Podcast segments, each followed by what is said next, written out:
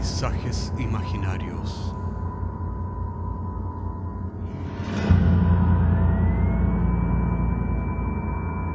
Una producción Cortés Rojas.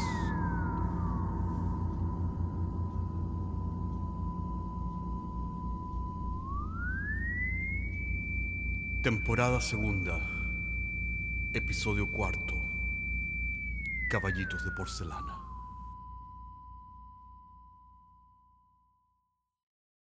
Hay una parábola muy bonita eh, compuesta por el filósofo Locke, donde él dice, eh, imagínate una rosa y le sacas un pétalo y tienes una rosa que le falta un pétalo. Y así vas, le sacas otro y tienes una rosa con menos pétalos y sigues sacándole pétalos. Y la pregunta es, ¿en qué momento la rosa deja de ser rosa? La historia de hoy día es de algo similar. La memoria no es algo que uno pierda completamente, sino que se va yendo gota a gota. Y la pregunta es, ¿en qué momento dejamos de ser nosotros mismos?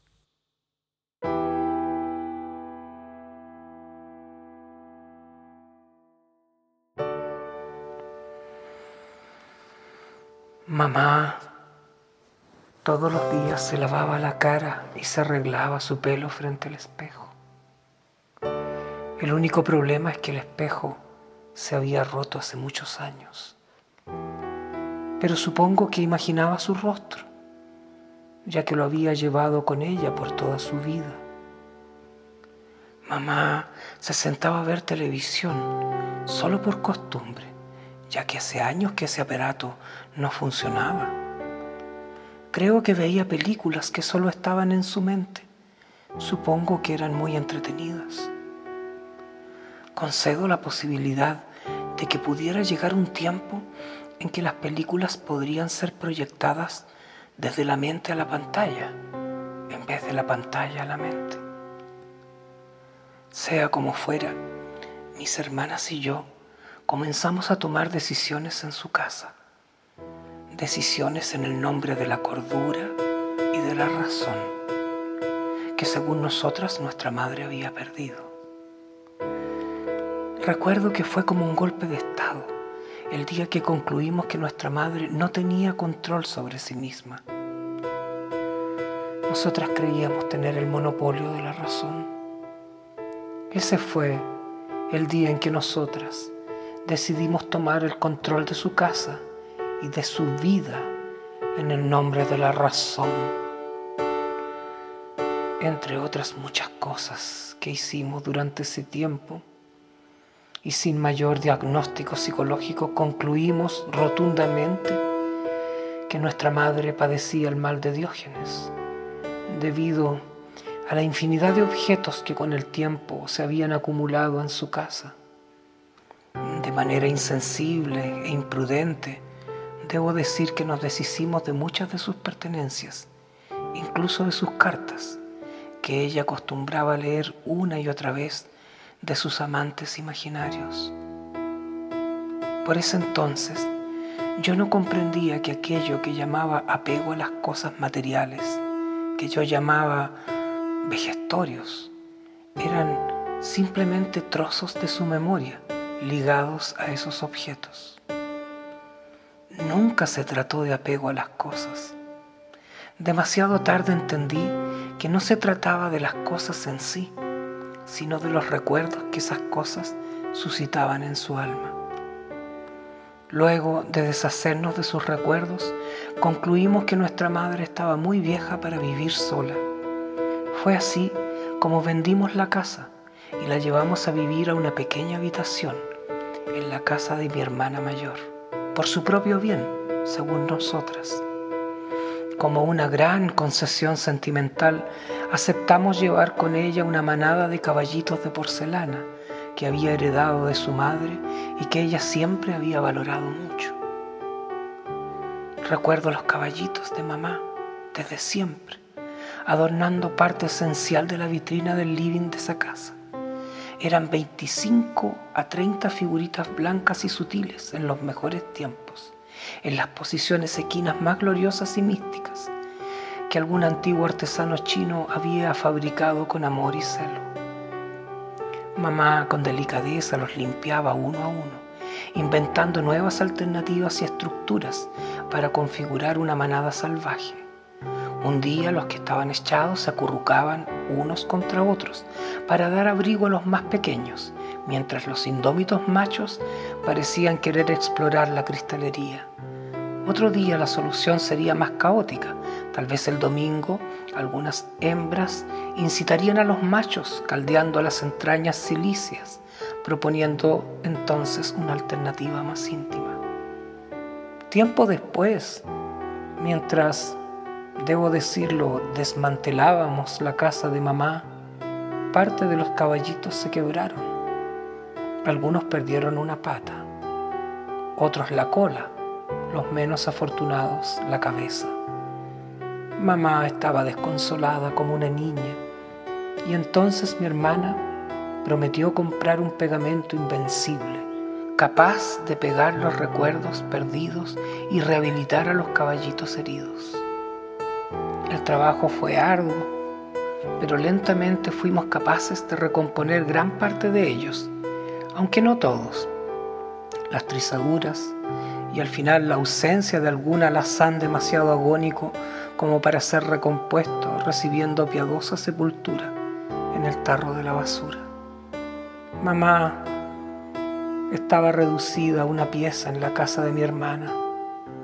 Encontró el lugar más preponderante posible para ordenar sus tesoros, sus pocos caballitos.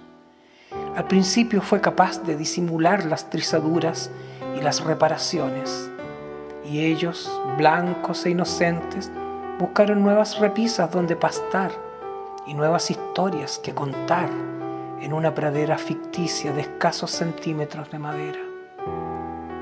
Nuevas grietas, nuevas batallas, nuevos heridos y muertos, ensayos de nuestras estructuras más pequeñas, más íntimas.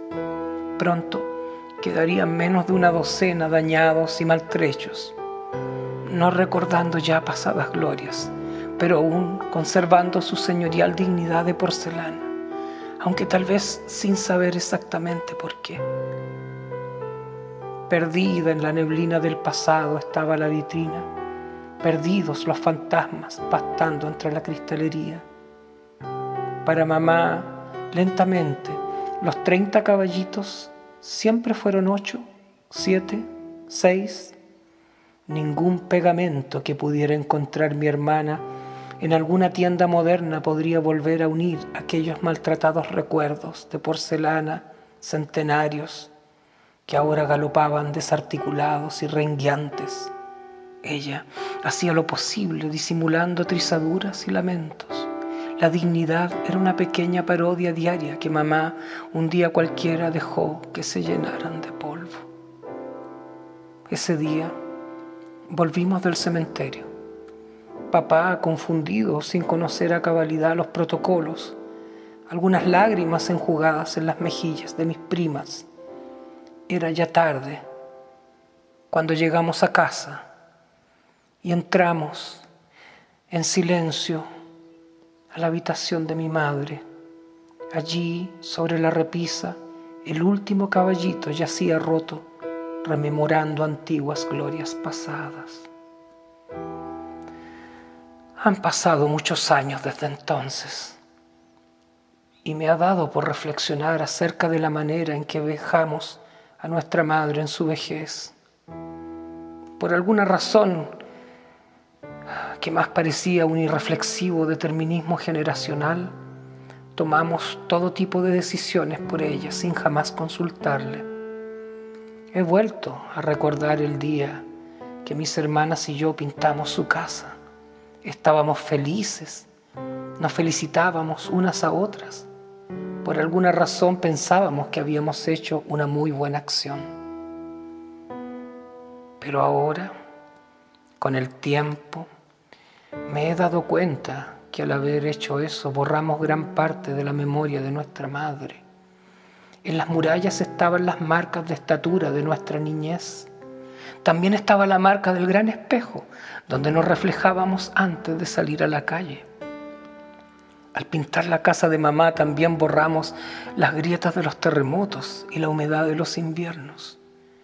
Después de pintar de blanco las murallas de la casa, la mente de mamá quedó definitivamente en blanco. A partir de entonces hablábamos entre nosotras, lo recuerdo, acerca de lo mentalmente perturbada que estaba nuestra madre. Nos basábamos en que permanentemente repetía sus historias una y otra vez. Es una triste ironía del destino que a la fecha de hoy daría cualquier cosa por volver a escuchar sus historias una y otra vez. Cuéntame de nuevo tus historias. Mamá, no entiendo por qué pensábamos que era tan grave el hecho de repetir esos cuentos, sobre todo cuando ahora me doy cuenta de la importancia de esas historias, conectadas con la memoria familiar, de las cuales no recuerdo ni la mitad de ellas. Al pasar de los años, me duele pensar que tal vez cometimos muchas atrocidades con mi madre en el nombre de lo que pensábamos que sería su bienestar. Pero ahora es demasiado tarde para lamentarse, porque ya soy una vieja, como lo fue mi madre en ese tiempo, y mis hijas están haciendo exactamente lo mismo que yo hice con ella cuando yo era joven.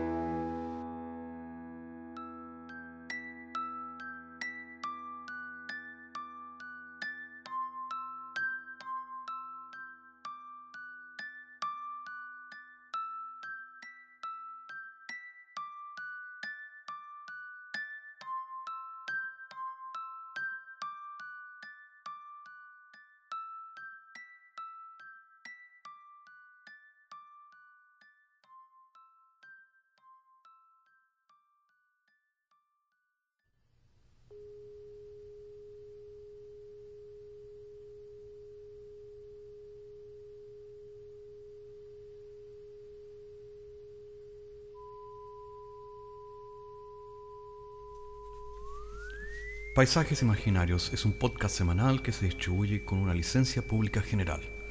Puedes encontrarnos en iTunes, Spotify o donde quieras que escuches podcasts. Contáctanos a paisajes.caco.cl. Hasta la próxima semana.